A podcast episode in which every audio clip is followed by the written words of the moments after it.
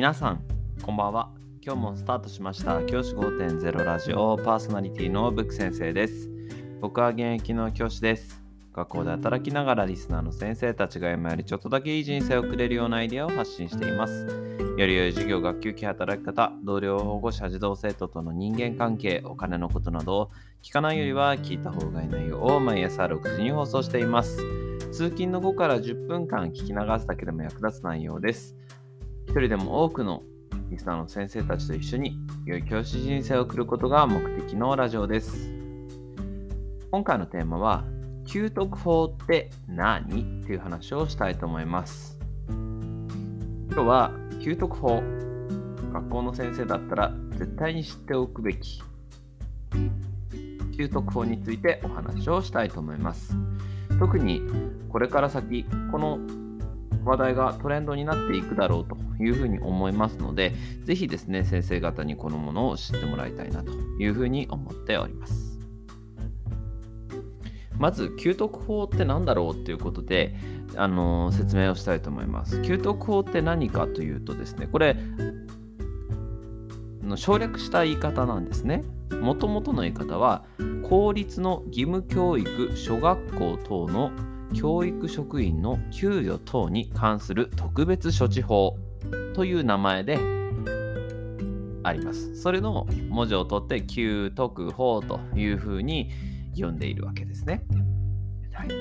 この給特法先生方ご存知でしょうか？最近だとね、かなりトレンドになってきてるので、ご存知の方もいると思うんですけど、簡単にちょっと説明します。この給特法は1966年度の教員の勤務状況の実態に基づいて当時の公立小中学校の教員の平均的な勤務時間から割り出して4%給料の4%分を残業代、まあ、簡単に言うと残業代として支払うよというような法律になっています。この給特法によって僕たちはですね給料、例えば25万円の給料の人だと想定すると、その4%で1万2000円。これが毎月支給されているっていうことなんですね。お1万2000円いいじゃないかと思うかもしれませんが、このポイントは次なんです。給特法が僕たちの学校のね、先生たちの生活を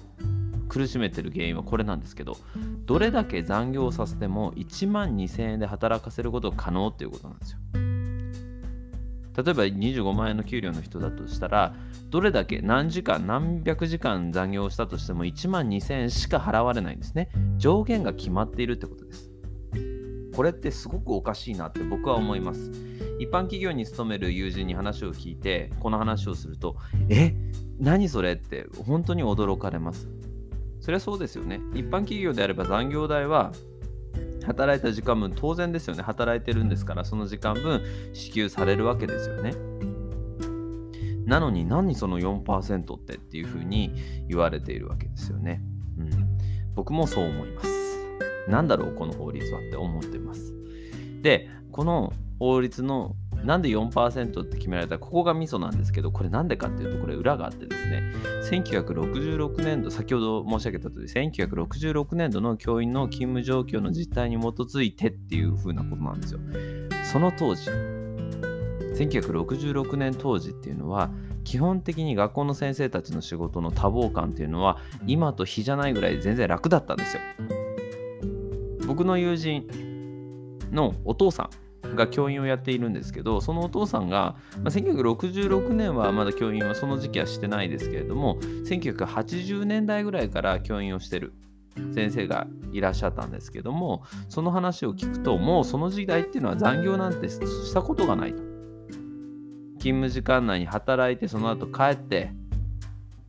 子供と同じぐらいの時間に帰ってぐらいが当然で仕事を家で持ち込んだこともないしあるいは仕事をが終わらなかったっていうこともないと。授業時間もかなり余裕があって、授業持ってる時間時数もかなり少なかったっていうふうにおっしゃってました。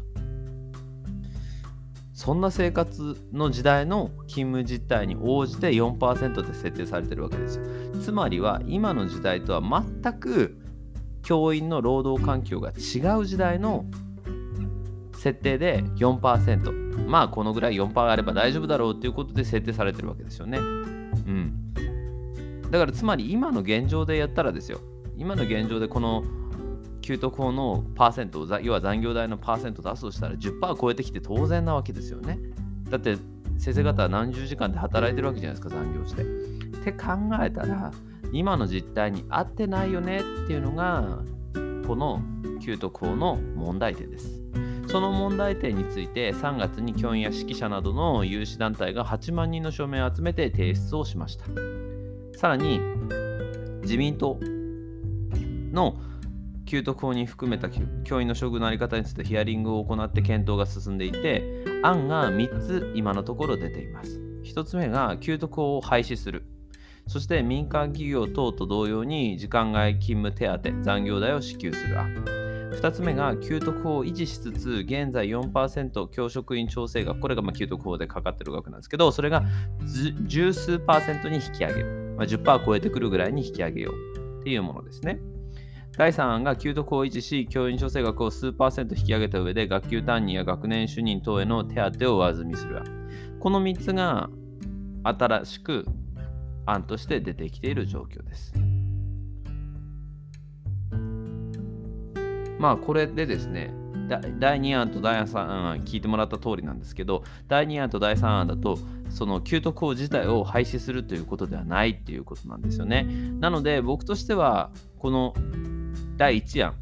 給特法を廃止して、もうこんなね、時代にそぐわない法律は廃止して民間企業と同様に時間外勤務手当、残業代を支給する、これでいいんじゃないかと思っています。あの立憲民主党なんかは給特法の廃止廃止を訴えたということであのこういったことを申し出ているという状況になっているわけですね。まあ、これが廃止されたらどうなるかっていうことを考えてみると例えばさっきの給料25万円の学校の先生で想定するとそれがまあ10%に上がったとしましょうか10%分になったとしたら2万5000円が毎月支給されるのでまあ手取りでねあのー、1万2000円、1万2000円ぐらい？増えていくかなというふうに思います。これ大きいですよね。1万2000円給料増えたら大きいですよね。それが例えば残業代が手当として出ていくってなったら、おそらくこの給料からプラス5万ぐらいになって30万ぐらいになるっていう可能性もあると思います。どちらにせよですね、今のこの状況を改善していった結果として給料が上がるっていうことが予想されます。ぜひともこれを早く進めてほしいなって思います。それは僕が給料をもらいたいっていう思いもありますけど、何より学校の先生になりたいと思う人を増やさないと、本当に学校って成り立たないと思うんですよ。学校の質を保つっていう意味でもうやりがい学校の先生はやりがいがある職業だからみんなついてっていう時代はもう終わっていて給料もらえるかどうかっていうことがやっぱり大事な要素になってくると思うんですよね。って考えた時にじゃあ学校の先生が今置かれてる給料の環境っていいかっていうと全然良くないわけで、この状況を改善しなきゃいけないと思います。なので、ぜひですね、この給特法自体を廃止して、まあ、手当を増やす。まあ、廃止しないまでも確実に今の4%っておかしいですから、これを10%、20%とどんどん上げていって、学校学校の先生が残業をした、もうせざるを得ないわけですよ。せざるを得ない先生がした場合に、それをきちんと給料という意味で還元してあげること、これすごく大事なことだと思います。ぜひこの給特法、これからかなり話題になってくる言葉だと思います。ぜひこの言葉覚えておいてください。じゃあ今日はこの辺で起立例着席、さようならまた明日。